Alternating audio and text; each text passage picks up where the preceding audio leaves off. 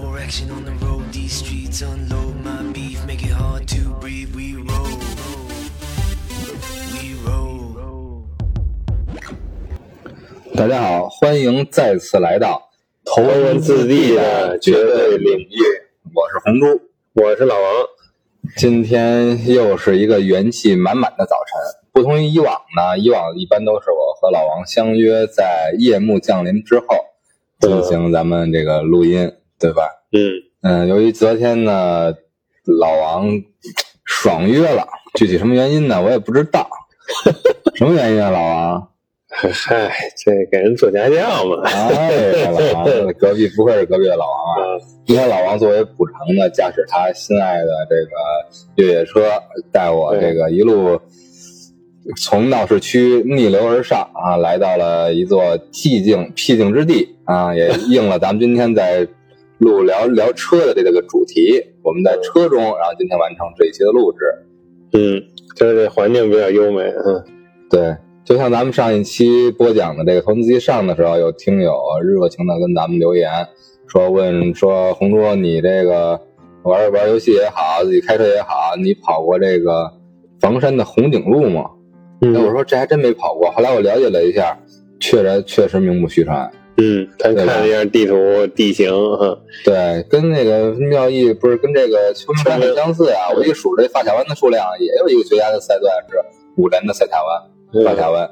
是吧？这个有时间咱们得去体验一把去。对，因为中国这种山路，不管是在中国还是在日本，这种盘山路，为了减减小这个上坡的陡度，都是通过这种发卡拐弯的方式来延长路途，减少陡度，对对对，这样来减少这个行车的风险。但是像集中的这么多的发卡弯的话，在北京，呃，你像咱们跑的什么妙峰山呀、还包括坝上这些地儿，还真没有这红顶路这么微缩的这么这种精彩的赛段。是，回头可以去尝试一下。你可别给我开吐了。那让你感受一下秋名山下山三分零三秒的快感。对 特别是这个季节呢，已经入秋了，现在在北京已经是深秋了，气温降到十度以下了，马上红叶就该漫层林尽染了。这红顶路对一定是特别美的一个赛段。对，然后这大风也快刮下来了，还得抓紧时间。对，嗯嗯，有机会咱们真是得尽快的再上山跑一趟。嗯，聊到这个，咱就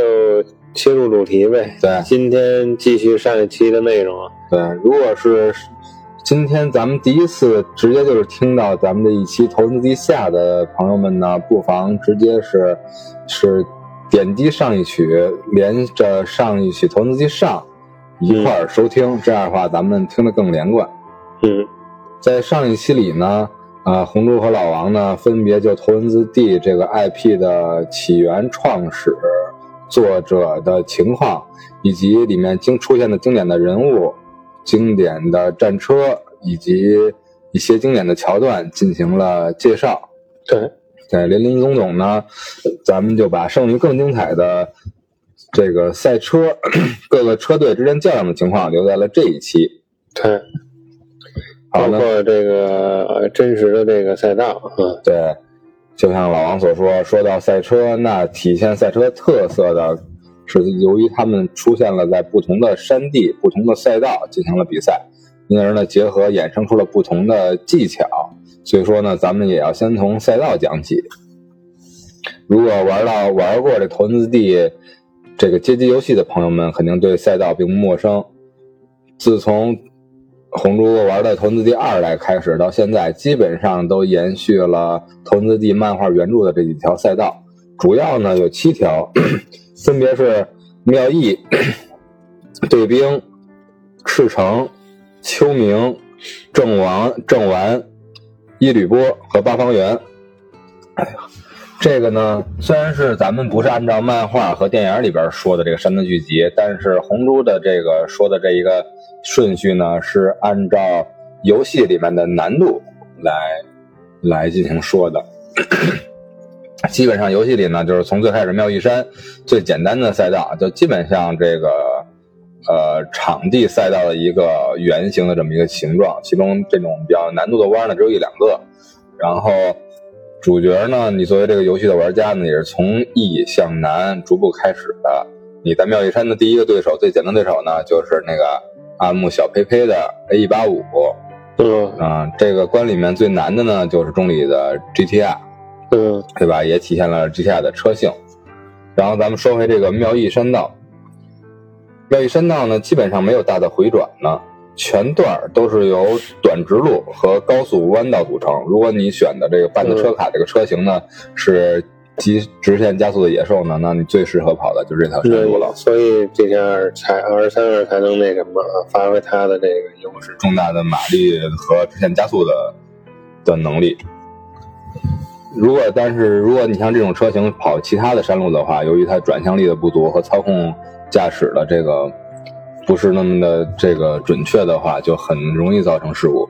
是，所以这也就是呃中里 E 的 GTR 和庄司生物的 CIVOC 的夜之子的根据地。然后它的各个山头都有一个这个最快记录保持者哈。对，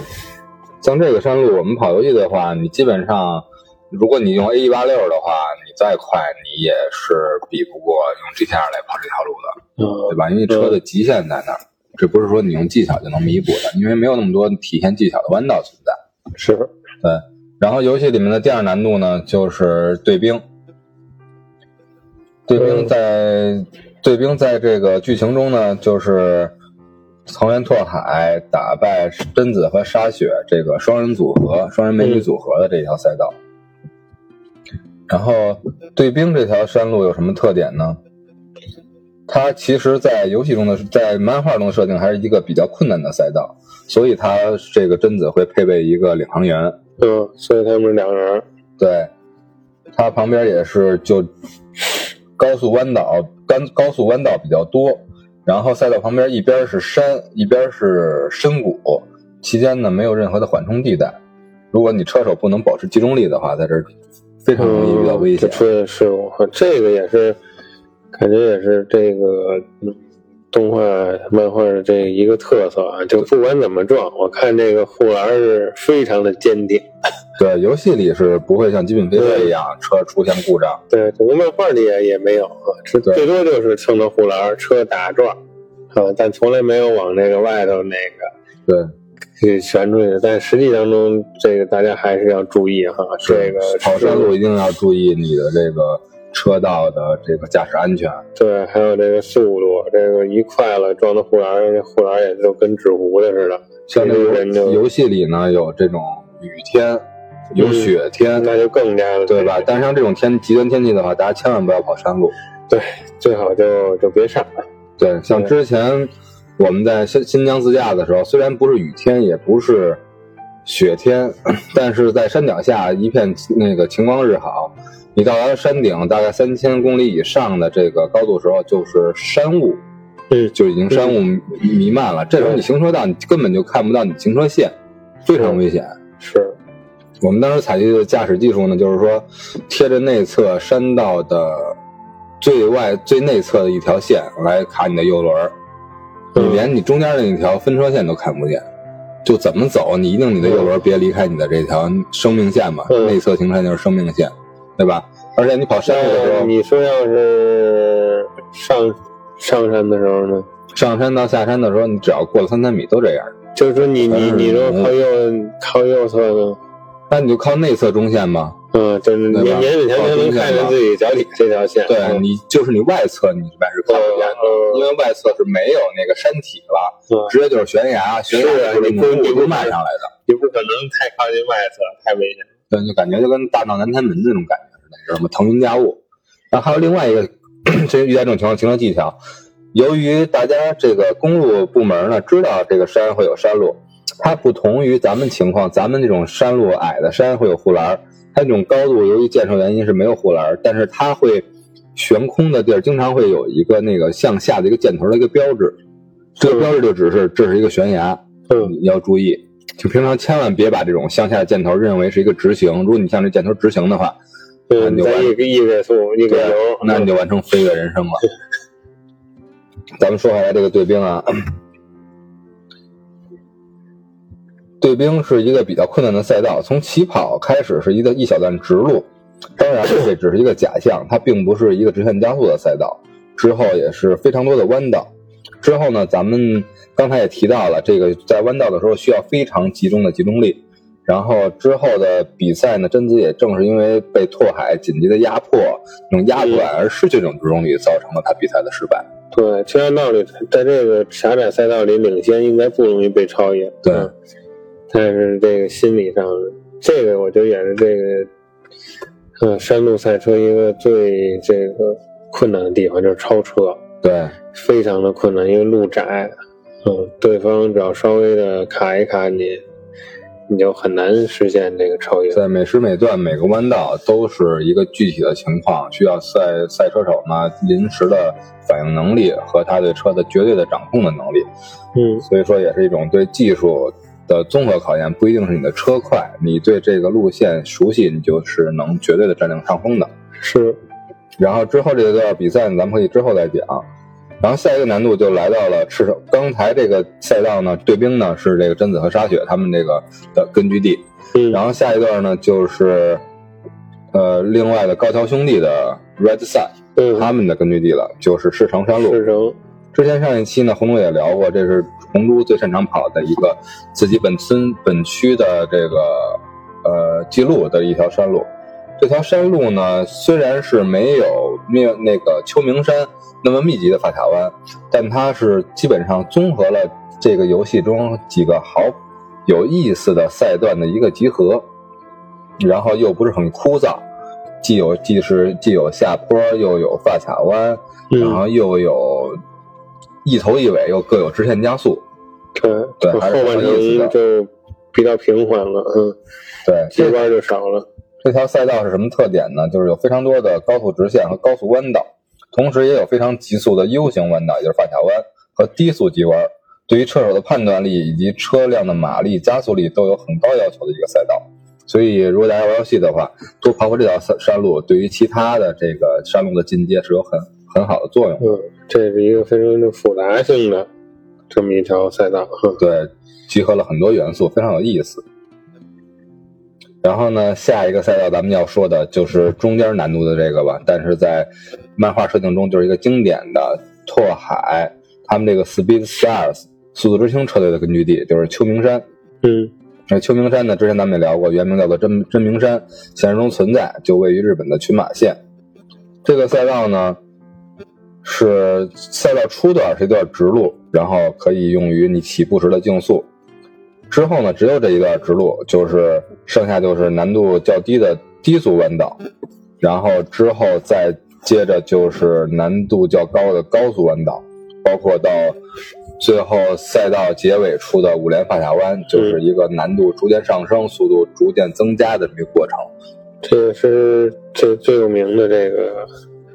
弯道啊，对，一般来，说，来分出胜负的关键就在最后的五连发卡弯。嗯，因为五连发卡弯之后紧接着就是一个终点。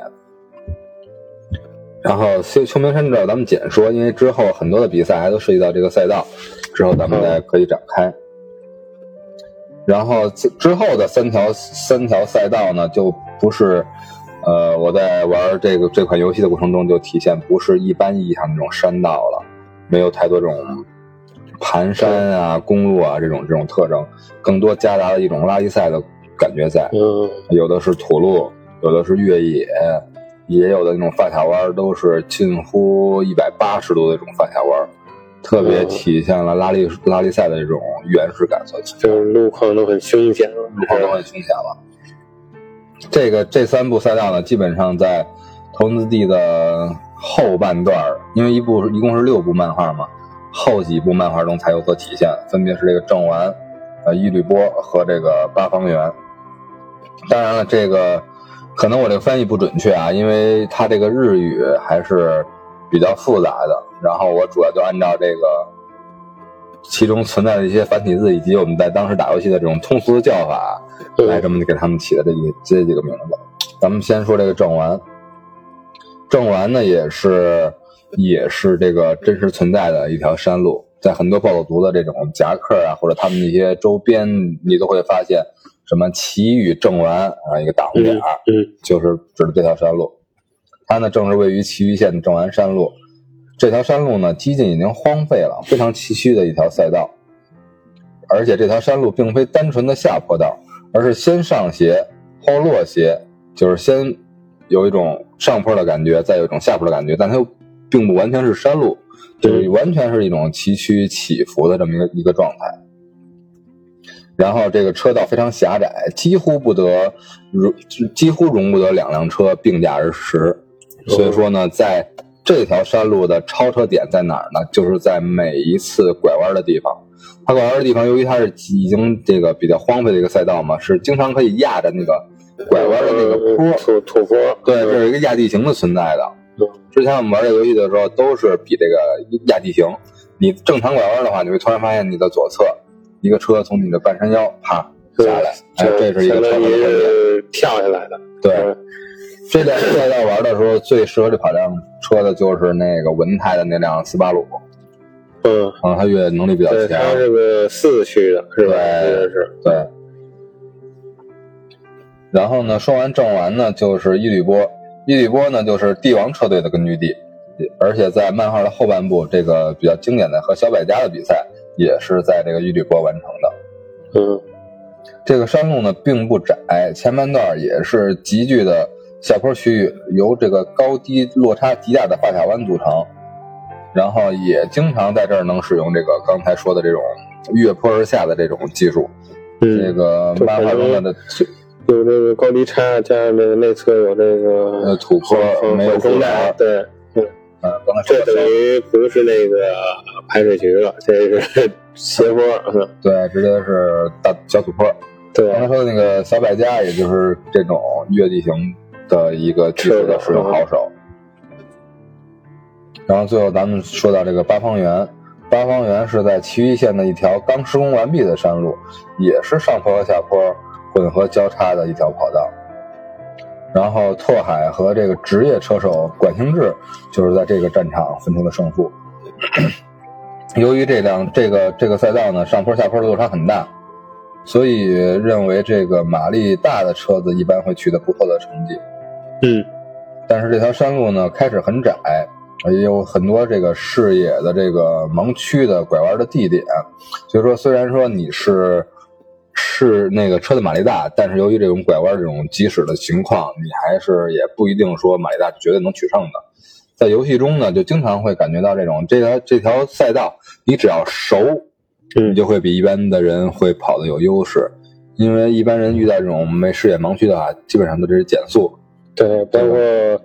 就是如果说是一个连续弯道的话，他做出一个，他的这车的惯性是无法对他他拐完这个弯之后，突然它前面又一个反向或者说是连续弯道，就会有点吃力。对，所以说一如果要不是跑得熟的话，你就得有这个跑赛车游戏的一个好习惯，就是观看这个小地图。啊，嗯，看地图，啊对。但是我们比赛的时候都是把那个这是一个选项，我们就把这个小地图给关了，啊对吧？你要说这车赛道你跑得不熟的话，也没小地图可看，你就基本上就是就不会在这条地图上跟我们进行比赛。就比较贴近于真实情况。对 现实当中没有这个对，不。像那种简单的赛车游戏，基本上都是你看着地图跑就行了，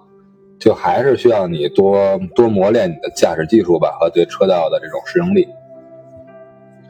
咱们呢，林林总总也把这个七条赛道基本上介绍完了。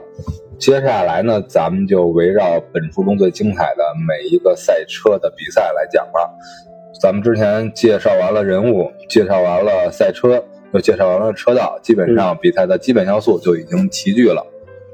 然后从比赛来讲呢，在这个六部漫画书中呢，拓海一共是赢了大概是将近三十次比赛，其中呢最精彩的比赛还集中在了第一部，而第一部呢又被改编成了这个头文字 D 的电影，大家也许都看过，所以说咱们重点还是要围绕围绕第一部的这场比赛，几个主人公之间的较量来进行展开。嗯而且我感觉就是前几前几个他的这个特色吧，特点还比较鲜明。嗯，后面就稍微有一些重复啊，有一些没有那么的那个什么了。对，所以说最精彩的部分都集中在第一部里了。是如果是爱车党，那第一步绝对是不容错过的。咱们先简单说一下第一步呢，它这个一共是进行了八场比赛，拓海呢八战全胜，一上来是赢了高桥启介，是一个山间的追逐，被启介誉为幽灵八六。之后俩人约比赛，约正式比赛，再胜启介，之后胜了中里义，然后胜了闪电车队，胜了庄司生物，之后呢是胜了刚才提到的贞子和沙雪，嗯。然后这是在对兵，之后又胜了中村贤太，是在妙义，然后最后第一部的结尾呢就是胜了高桥良介，嗯。大概就集中在刚才提到了对兵妙义以及剩下的比赛，基本都是在妙义山，这不是都都是在秋名山进行的。对，因为刚开始还没他们还没出出没现出群马线去远征去远征，嗯而且一般的各地的车队呢，都觉得秋名山出了这么一个奇怪的小子，大家都想去嗯拿对他对这个小子完成首完成首杀，对吧？对，而且嗯就是都觉得，毕竟是个八六，即使是在他本土作战，我们也没问题，所以都是纷纷过来挑战。对，车手都是有好胜心在的嘛。嗯然后咱们说回这个具体第一第一部里边几场比赛的赛况。第一场就是在拓海在送豆腐的路上遇到了来秋名山练车的高桥兄弟，高桥启介在一个不是正式的比赛中碰到了这辆送豆腐的 A 八六。启介还在全速的驾驶冲击自人的自个人的 PB 最好下山成绩的时候，这个送豆腐的豆腐车呢，一个惯性漂移甩尾，直接反超起界，起界一脸懵逼，这一定是车手幽灵，过弯角度、过弯速度完美无瑕。对他最开始觉得不太可能啊，这个以这么快速的进弯，高桥良介在对讲机的另外一段就是说，这是一个新的天才，咱们以后又要跟他正式的比一场。是然后两个人通过蹲点呢，发现这个车是谁驾驶的了，然后就进行约战。其中呢，又研究了这个车的这些跑法，在准备充分之后呢，高桥兄弟就约着拓海约战了一场正式的比赛。嗯然后呢，开始这个拓海是并不屑于去跑这种正式比赛，他说我就是送我就是个送豆腐的，我就是个送外卖的，对吧？你那种高高高级玩家玩的玩法，我不跟你们玩。后来呢，由于他老爹这个老佩佩呢，本来之前也是一个一个一个高超级车手，对吧？也是想暗中激一下这个拓海。后来说那行吧，我我我给你加满一箱油，你就去跑跑吧，对吧？嗯然后在这激将法之下呢，拓海应战了。对，因为他对这个拓海心理描写也是逐步的那什么，就是说拓海慢慢就开始他没觉得，心在逐步激发。对，他说没觉得开车是个有意思的事儿，但是后来在比赛当中呢，逐渐找到了这个开车的乐趣。对，然后在这场正式比赛中呢，所有人都认为，哎，高桥兄弟为什么找这么一个无名小辈进行呃赛车？所有人都一边倒的认为高兄弟可以毫无悬念的胜利。最后呢，拓海在秋名山的五连发卡弯使出了他的成名绝技——排水沟跑法。这其实就是他的一般的跑法，但是在对于这些专业车手来讲，啊，这些日常跑山路的车手来讲，我这个这个还能用来赛车和过弯以及超车，都觉得不可思议。从此，这个一八六也名声大噪。对，一战成名。对，然后咱们就说到第二场，这是看到了这拓海跟启介的当时的比赛呢，然后自信满满的这谁啊，钟离义嗯，就来秋名山了，说这八六得由我来打败，然后就去找那个拓海他们那个大哥池武豪一郎去下战书了。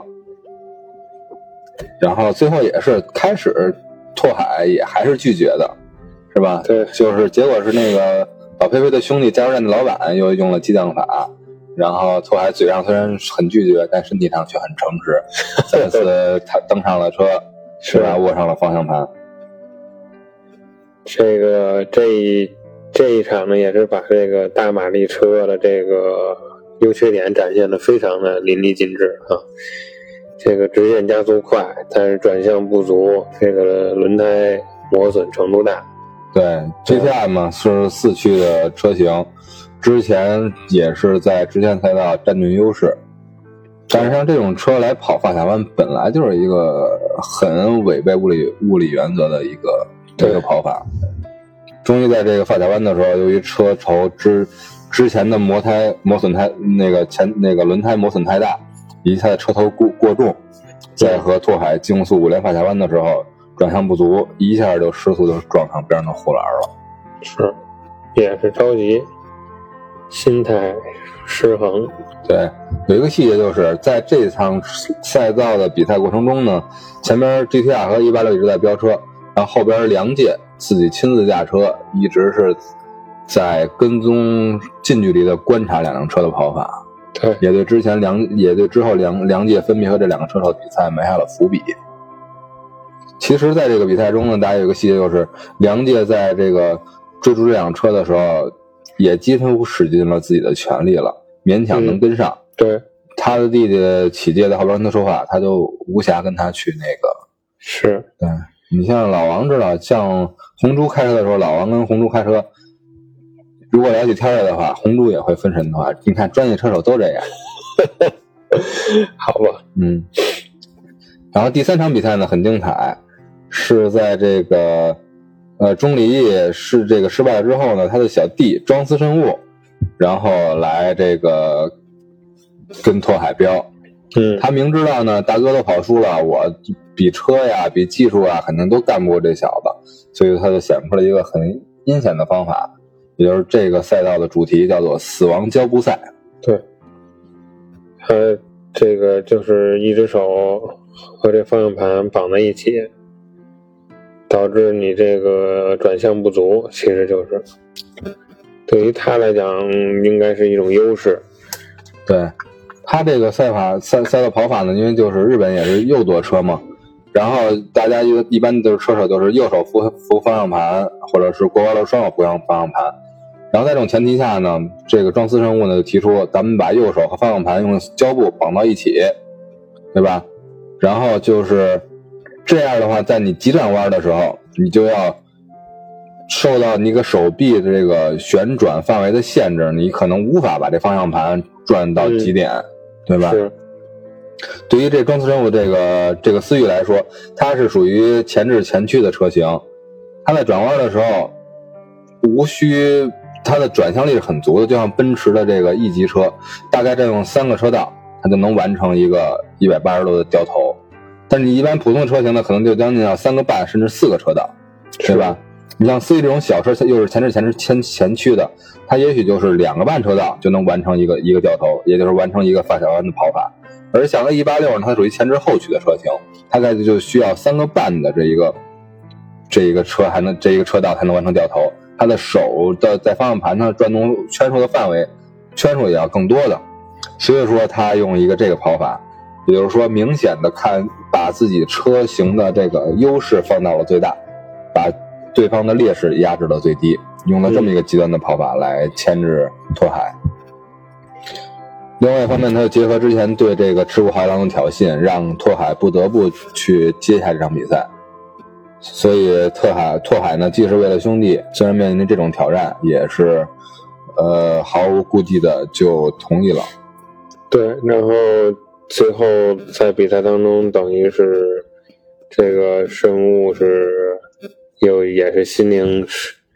这个怎么说，彻底被拓海给打败了吧？对，因为生物他其实本身并不是一个很功利啊或者很邪恶的这么一个人。他之前虽然说选择了死亡交步赛，当然他之前也有也很善用这种跑法。嗯。另外呢，他也采取了很卑劣的、卑劣的挑衅的方式来促使拓海应战，而在比赛中呢，他又一直觉得拓海绑了胶布还能比他强，他又失去了自己的这个内心的本心的这种这种平常心，一直尝试着用车头撞拓海的车尾，然后在拓海其中一次被撞的时候呢，也是车辆发生了偏移，结果呢，拓海利用他的技术进行弥补。然后迅速的通过这个点击刹车和调整方向盘，找到车辆本身的平衡，完成一个三百六十度之后，车头再次向前继续行驶，然后这个等于从内心上，这个庄司慎吾呢就觉得，哎呀，你不光是人品行，嗯，你的车技还行，对吧？对，就是彻底从心灵上摧摧摧毁了对手，对，把庄司生物打得体无完肤，也是最后心态失衡，最后还是撞到了护栏护栏之上，输掉了比赛。并且自己也是真的被打服了。对，打服了。最后的比赛就是漫画、动画里都是直接就是庄司生物就就哭腔了嘛。对对，我我服了，我服了。对。然后呢，下一场比赛就刚才咱们提到的一些的，在对兵胜了这个拓海，打赢了贞子和沙雪的这个 S I L 幺八零 S I 幺八零这辆车。嗯，这也是拓海第一次这个去外面比赛。对，比赛过程中咱们就不提了。最后也是因为贞子的心态失衡嘛，刚才咱们提到了。另外一个是也见识到了拓那拓海第一次跑这个山路，然后又从来没有之前的试车和练习，第一次就完美的过了这个对冰难度最高的 C 二幺二幺的这个弯道。贞子一看，哇，这小子第一次来又这么完美的弯，直接其实就就服了。为什么会心态失衡呢？都是被拓海的这个天分所折服的。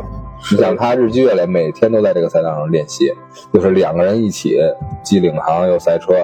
最后一个从来没有练习的小子，在你最擅长的车路又这么勤勉的这么一个赛道上赢了你，任何人可能当时的心里都是你很难接受的。是。值得有意思呢，就是还是说这个为什么拓海会？会硬下场比赛呢？这个贞子也是使用了手段的，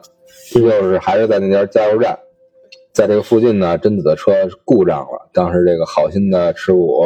持股大哥呢，就去帮他 修车，然后他就顺便跟那持股说：“我觉得他也是故意把车坏在这儿了，说咱们拓海比赛，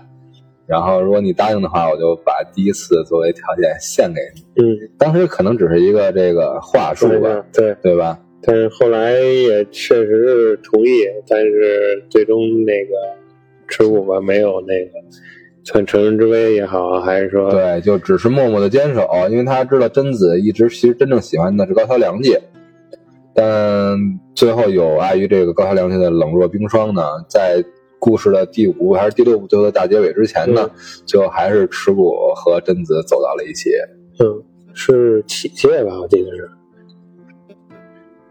是梁念吗？是启介，我记得。我呃行，这个咱们之后咱们也可以，读者呢和听众可以给我们进行一个指摘，到底是高桥兄弟的哪一方呢？来，这个是他的这个暗恋对象。接下来呢，说到第五场比赛，就是一个第一次引入的雨战的这么一个情景。嗯，其中有一个专门跑雨战的一个高手叫中村贤代，驾驶着他驾驶的车辆是 S 幺四，然后呢。贤太就给高桥兄弟打抱不平，说你们哥们儿都能给输给拓海，然后就那我就在秋名山的雨天来和拓海比赛。嗯，就是大家现在已经开始从心中已经开始畏惧这个拓海了，所以就搞找各种对自己有利的条件的方式，是吧？对，嗯。然后呢，在雨中的比赛，其实这个贤太还是失算了，虽然他是雨战的高手。但拓海一共在这秋名山送了五年的豆豆腐，他遇到了多少个下雨天呢？是吧？不光下雨下雪，对于他来讲都应该是没有什么压力的。对，毛毛雨啦。对，而且他那时候送豆腐应该是根本不换胎的。对，每次不管是雨天还是平常天开的都一。一样的轮胎，对，老王又从专业的角度来进行了分析，这种轮胎的状况以及轮胎对不同天气应对类型的，都是有很大的影响的。对，这就是为什么就是说一个好的赛车手能在现实比赛当中拿到好的成绩，他不光是他自己的贡献，还有车队，车队对这个。指挥对于这个天气的判断，呃，比赛之前是不是就已经换上雨胎了？这个经常在这个比赛之中，可能就是天气就有变化，来给这个比赛带来变数，是需要提前的判断、判断和预测。是的，我耳边仿佛响起了咱们这个天气预报的这个这个这个 BGM。非常的著名。然后最后一场呢，就是一个非常经典的比赛了。第一部的最后一场，终于高桥兄弟的大哥，之前的分析大师、隐藏的世外高人高桥良介出手了。对，然后在高桥良介和这个拓海在秋名山比赛之前，高桥良介一直是保持着全胜的记录的。嗯，是不是包括他和拓海比赛之后，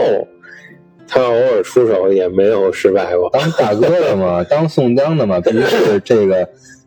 这场比赛我必赢我才出手。对对吧对对，如果觉得我费劲的话，那就朝天王您去吧，曾头市，对吧？然后之前他的弟弟起剑呢两次输给拓海，然后又这个在见识了拓海的排水沟跑法，然后这这梁姐就开始已经对拓海进行了研究，包括之前的跟车跟这个拓海和钟离义的赛车的这个过程，他就近距离的去研究了拓海的这个车辆的跑法。然后结合他这个数据上的这个天这个这个这个天赋本领呢，进行了很多这种具体的科学研究。是，他就号称已经是找到了打败这个八六的方法。嗯对，然后他下战书这段呢，你看他这个有意思，就是说每一个赛道不同，然后每一个比赛的车辆不同，车手不同，然后跑法技术不同，然后每一部赛车故事里边的这个下战书的方式还不同。嗯，经常给这个拓海呢带来生活中的小新鲜。对，然后这场比赛呢，梁介以一个他非常优雅的方式进行了下战书，就是在拓海的这个打工加油站呢，寄了一束鲜花和一张挑战书，对吧？这个方式呢，特别像这个这个 EVA 新世纪福音战士里边最开始第一话，然后佐藤美里呢给这个这个真嗣送的这个卡片，嗯，对吧？这个寄的这个信，嗯。对你老爸让我在什么时间、什么地点、哪个车站接你，然后啊什么美里，然后一个红唇之印，对，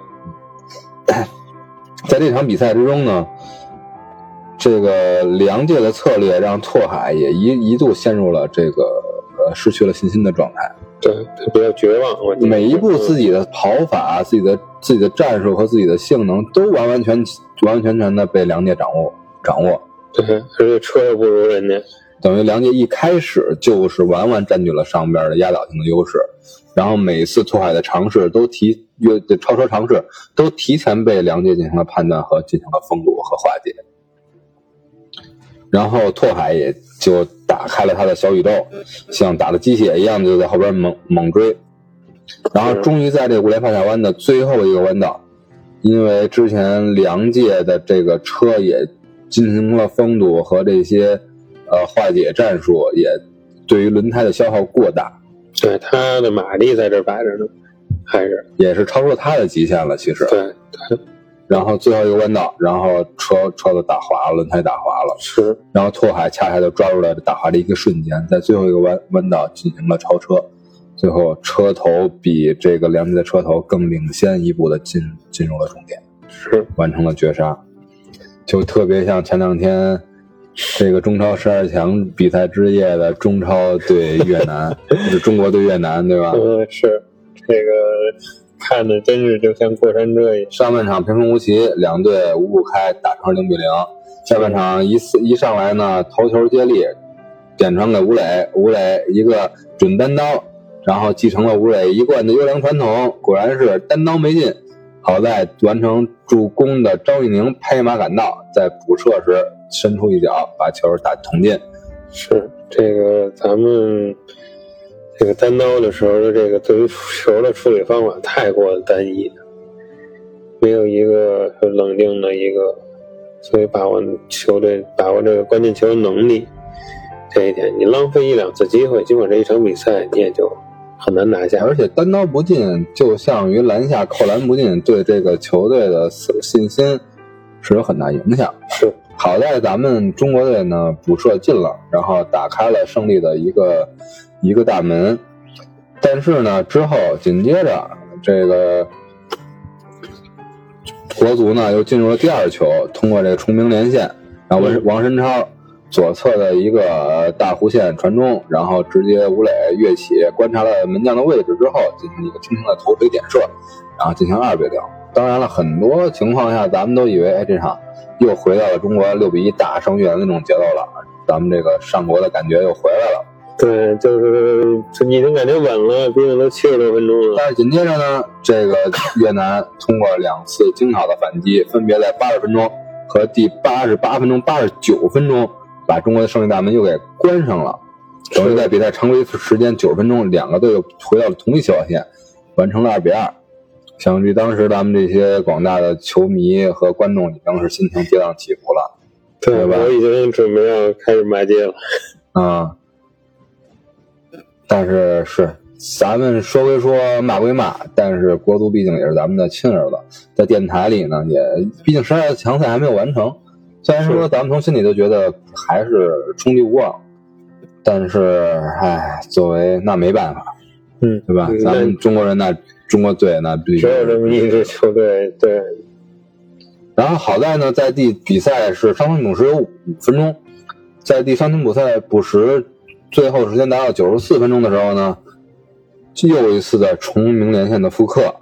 对吴磊其实，在赛后呢，他说并没有输到球，但正是他的积极跑位造成对方守门员和后卫的判断失误，这球直接就旋进了球门。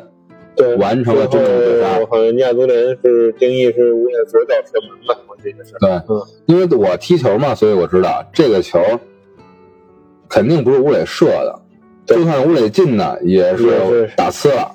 是吧？但是无论如何，他这个传球过来的这个，不管是后卫还是前锋，都很难处理这个球。对，只要后卫也碰太敢解围了。只要碰到这个球，基本上就没有什么，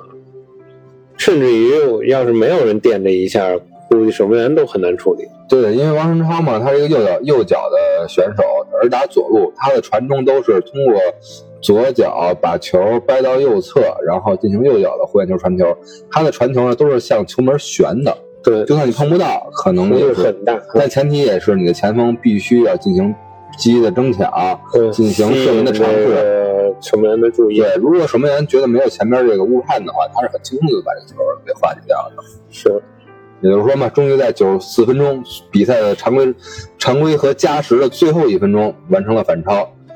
中国被关上的胜利大门又打开了一扇窗，迎来了中国在十二强赛程上的第一场胜利，对吧？形成了和小组另外一个强劲对手日本队的一个平分。日本日本现在也是只取得了一胜，中国就算不能出线，希望也他们也能打赢。呃，这不不如地的漫画家，呃，是吧？他们的这个他们的母国，对吧？然后呢，咱们说回来，刚才就是从这个最后一个弯道超车有感而发，领先一头嘛。希望中国队也能给咱们国家一个振奋的强心剂，也在某一个关键比赛压过竞争对手一头，然后时隔二十年再进入世界杯。也是希望大家吧，在别放松、别放弃这最后一刻啊！就像拓海是经常在最后一个弯道才决出胜负，对，所以行百里行百里者路，行百里路者半九十，对对吧？就像这场比赛一样，这国足这次展现出来的精神，可以说是虽然可能技战法上并没有完全打出来，但是展现出来的就是从两球领先到两球追平，这个搁以前可能就放弃了，就求个一分求稳了。但是咱们在被人追平之后，还是大举压上，这种精神吧，还是就是这场比赛，我觉得充分值得肯定。对对，也是可以说仅剩不多的亮点了。也找到咱们踢球的一些激情，放弃的这种激情。对，这是回到了咱们曾经还比较辉煌时代的这种感觉。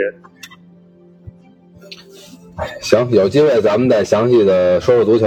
咱们先把咱们这期，因为大家也一直期待着投资一对下期嘛，咱们先把这一期给大家奉献完毕。嗯，然后呢，就随着刚才这个最后的弯道，一个最后的超车，然后高桥良介也是败给了藤原拓海。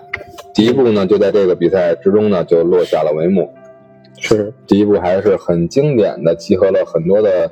车辆、车道的元素，然后主角主角主角团队呢也基本上在这边都秀了一把自己各自的车技，然后梁界也终于出场了。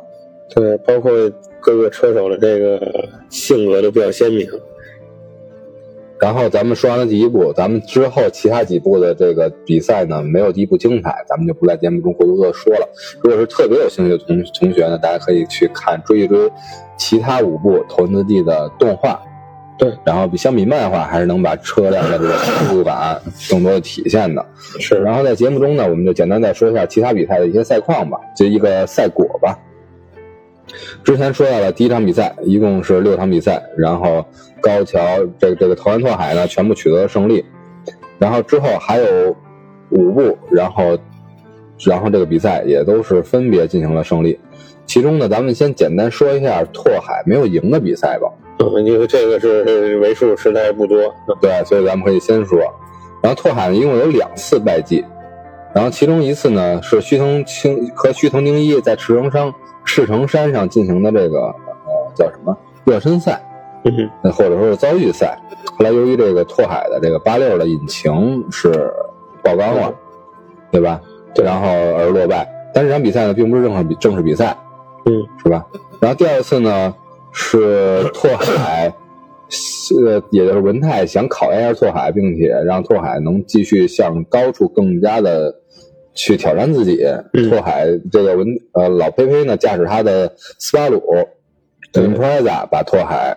战胜了，对，是吧？父子之间的较量也不是场比赛，所以说拓海在全剧中只输了两两两场比赛，嗯，而胜输了这两次可以说是对，剩下的比赛就是正式比赛，全都是全胜的战绩，不胜不败的车神。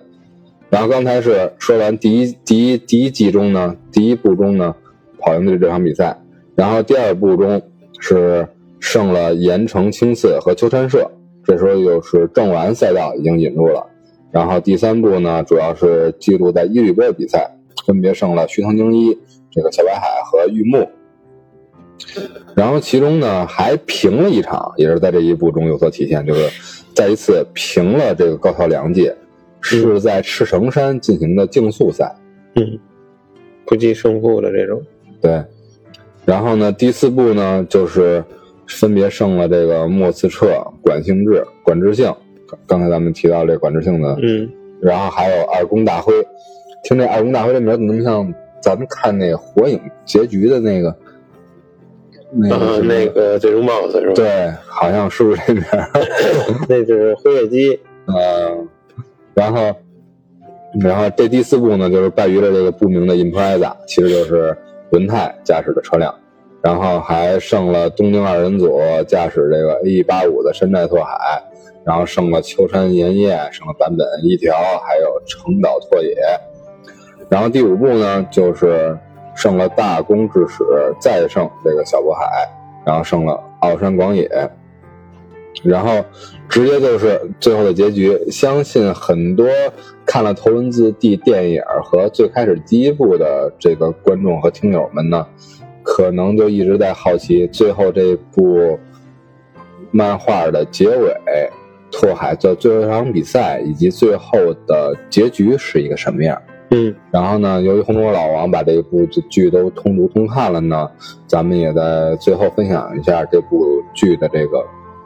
结束的一个什么的，在什么情况下完成一个结尾？就是第六部的这个结尾是吧？对，呃，它这个可以说是有两个版本的结局吧。嗯，这个红你都看全了吗？对，嗯，一个是就是动漫这个第六部完结，就是八六的时代结束了，然后拓海呢，这个进行了最后这个巅峰之战之后，这个。八六呢，也是又再次的发生了这个爆缸，然后最终是是倒着，我记得是倒车吧，倒车的情况下取得了这么一点微弱的优势，然后呢，拓海呢最终也是靠这个赛车吧征服了这日本各大高手，啊，完成了这个最速的传说。对，刚才让老王说呢，就是在决赛最后一场比赛。再战呢，还是这个钱信司对面这个车同样是驾驶的 E 八六，等于说这个拓海这个外赛的征程呢又回到最初起点，其实就更像拓海跑赢了自己。之前拓海两次爆缸都输，一次是输了，一次是平了，对吧？嗯，等于他一直没有超越自己。这次在最后爆缸的情况下，然后用了倒车的技巧驶过了终点，完成了胜利。我觉得从一方一方面的意义上来讲，是他完成了对自己的超越，也算是给对自己画上了一个圆满的句号。但他老王说呢，最后八六画了一个圆满的句号，一个车型终将终将会落下在时代中落幕，是吧？刚才老王说这个版本呢，就是拓海最终超越了自己，也征服了日本，成为了日本的最速车手，完成了最速传说，完成了他的不败神话。这是一个漫画版的结局。当然了，还有一个隐藏的结局，这时候可以给给大家分享一下了，就是这个重野秀一呢，在投资 D 结束之后，他又画了一部新作，叫《My Ghost》，应该是幽灵的意思，对吧？然后最新的一话里，这部 M F Ghost 呢，依然是一部赛车的漫画作品。那其中的主人公呢，叫叫桐夏，然后只有十九岁，但是他已经在英国赛车比赛中获得了冠军了。然后因为他的个人原因呢，他要回到了日本，继续参加他的赛车事业。而在这个漫画进行到第二十五话的这个情报里呢，藤原拓海的名字终于出现了。出现在漫画里了，也是。对，拓海呢曾经也想参加这个世界拉力的锦标赛，但是呢，由于新赛季开幕前的测试赛里，然后车子发生了故障，然后拓海的连车带人摔落谷底了，获得了重伤。虽然捡回了一条命，但是赛车可能就不能再进行了，之后就含泪退役，嗯，对吧？而一个是在赛事里那个测试赛里的失误，因为他的不败战绩还是 没有变，对对但是他的赛车生涯就已经结束了。对，是也算是英雄迟暮。对，而在这个 M F Ghost 这个漫画里呢，然后接下来这个漫画没有画完，拓海应该就是作为同下的一个指导老师的一个存在，而继续延长的延长他的赛车寿命吧。对，所以说一个这个传承也是。嗯对，这就是一个隐藏的拓海的一个结局。都说老兵不死，只会老去。其实车神也不死，他们只是在漂移，对吧？在这儿呢，咱们也致敬一下咱们的车神舒马赫。舒马赫，嗯，这个包括这个《速度与激情》的这个主角，对他们在日常生活当中对于这个速度的追求，确实是 也会带来就是很多的危险吧。这场我觉得咱们这次的直播最后应该是插播一首送别这个咱们这个这《速度与激情》里边这个警察角色，对吧？对，就是反正林林总总吧，回归到最终就是大家行车还是注意安全。安全第一，对吧？啊，这个应这电影里叫什么来着？行车不规范，亲人两行泪。开开酒别喝车，喝车别开酒。然后呢，之前也埋下一个彩蛋，说这个一代车神红珠含泪飙车的故事，对，对吧？然后咱们这个听友们一直在咱们关注着咱们的这个播客专辑的进行。然后呢，红珠这次含泪飙车呢，其实并不像电视剧里边、电影里边拓海因为茂木夏树的背叛，哎，不也不叫背叛吧，茂茂木夏树的选择而一度淌泪飙车，想着一路向北的背景音的这种感情上的这种含泪，而是呢，之前嗯了解红珠以及听红珠节目的朋友们，大家可都知道，红珠是一个作为最大的爱好呢，就是运动，是吧？包括嗯各种的球类，足球、篮球，这些都是从小就开始在校队，包括进入单位之后，在单位的这些队里面去南征北战打比赛的这么一个情况。然后在哪年了？那是一几年了？一次比赛过程中呢，就是造成了左腿的一次受伤，然后就是前交叉韧带、半月板、内侧副韧带，基本上能断的、能碎的就全碎了。然后之后手术很成功，但是在康复过程中呢，遇到了一些算是小障碍吧也好，还是一个不顺利也好。这些这些项目，我觉得康复是一个非常重要的一个环节。现在其实说，如果按照西方的这种康复理念的话，手术和康复的对于这个人的复原来说是各占一半儿的。嗯，同等重要。而在中国呢，只是关注，哎，我要去找好医院，找好的这个这个主刀大夫，做好手术就完了。嗯其实康复很重要。呃，由于呃康复的不顺利呢，自己可能之后就要发挥加倍的努力，才能追回你这个腿的这个像之前的运动能力。当然，现在也红叔也重重返了赛场，虽然换了位置，从以前的九号的球队尖刀前锋中锋来转变成了球队的一号，对吧？嗯龙门镇守者，对吧？是，当然了，还是能重返赛场就很开心了。对，其中在这个漫长的康复过程中呢，大概陆陆陆续续是有半年之久，基本上都是在家中啊、床上啊，有有时候偶尔自己能开着那个自动挡的车啊去出个门儿但是在左脚都是比较受到了影响。那时候像我们同学、好朋友，从小都是一个队伍，从田径到足球、篮球，基本上我们那个校队就承包了我们学校的所有的赛事，嗯，对吧？因为我们也是寄宿制，而且是一直在一块儿，然后就很多大家依旧是也有这样的朋友，然后受伤、磕过伤的朋友，但这么重的很少。大家其实每周末在约球、约比赛的时候，还一直都在问我，哎，能不能能不能行？后来就开始我就说不行，还没好，不行，还没好，还还不成。后来我就懒得回了，因为我就有点放弃了。我说可能将来我就打不了了。我说你也别问了。是啊这个也是经常，虽然大家可能觉得是嗯怕你觉得自己被冷落了，或者被那什么，所以每次都会问你，然后关心你。对，但是在你这边可能就会是一种负担啊。有一点失去信心，你最钟爱的一个项目或者一类的活动就无法参加了，就很颓很丧。在这种情况下呢，然后哥们儿就说了，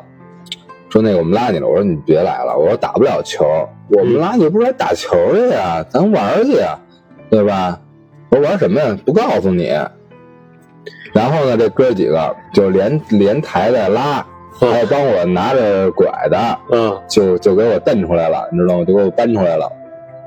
然后呢，就一路，最后我就感觉这个方向越来越像当年那个神圣之地，就直接那几个人儿滚梯肯定是不能做了，一下就给我抬到了这个地儿的五层。嗯就是最开始咱们节目中说到的，我们那个商场的五层这个游戏厅啊，就直接给我扔到头文字 D 头文字 D 的这个机器上。机上，嗯大家开始都聊过，这个头文字 D 呢是没有这个离合的，我一个右脚就完全能那个就能驾驭这个车了。当时我还说，我说你们家一群人，这他妈好意思吗？这他妈还有拐呢，就给我扔游戏厅了。我说这还这么多小朋友呢，是吧？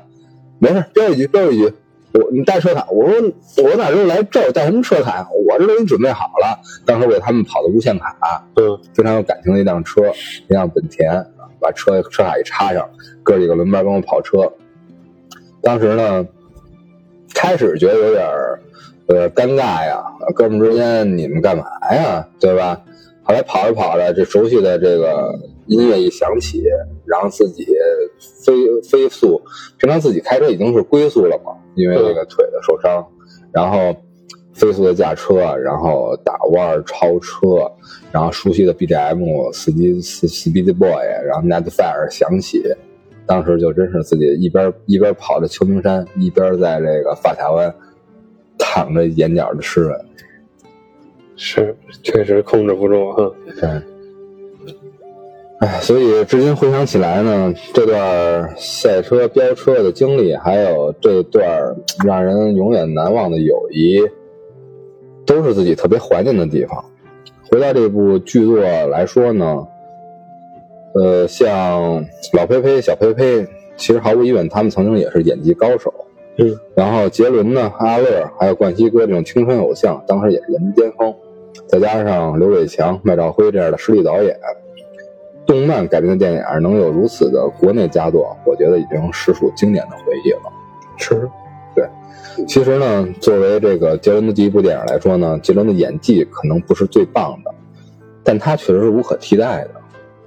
特别是他飙车的时候，沉默专注的那种感觉，在这个选角上，嗯什么感觉呢？就是有一个自己喜欢的东西，喜欢的事儿，就可以完全用心去做。然后红都呢和老王呢做这这这个播客节目呢，也是要找回那种为了所爱无比专注的感觉，在这个现在忙碌嘈杂的都市和这个快速节奏之中，能对自己的所爱所追求，付出自己的辛苦而毫无怨言、毫无后悔的这种付出的感觉，很让每一个人都专注而热血沸腾。是，嗯，希望大家呢也能珍惜。如果你现在还一直保有这种感觉，这种专注。种为所爱而不惧付出的感觉，也希望大家能珍惜。如果大家不是迷失了呢，就可能自己在孤独的想寻回这种感觉呢，大家就不妨多听听我们的节目，然后在绝对领域之中和我们一起找回这种感觉。然后最后说一下，我们的这个绝对领域的粉丝群已经陆续的建设完毕了，然后希望大家然后收听、订阅并搜索我们的。呃，微信账户对吧？绝对领域 FM，绝对领域的首字母 JDLY，FM 来添加我们的主创团队的微信，一起来进入咱们的粉丝群，进入咱们的绝对领域的各大星云，来找回咱们这种珍惜的感觉。好的，行吧，老王？行，好，那咱们这期就做到这儿。好嘞，好嘞，好，那听众们，咱们下期再见。再见。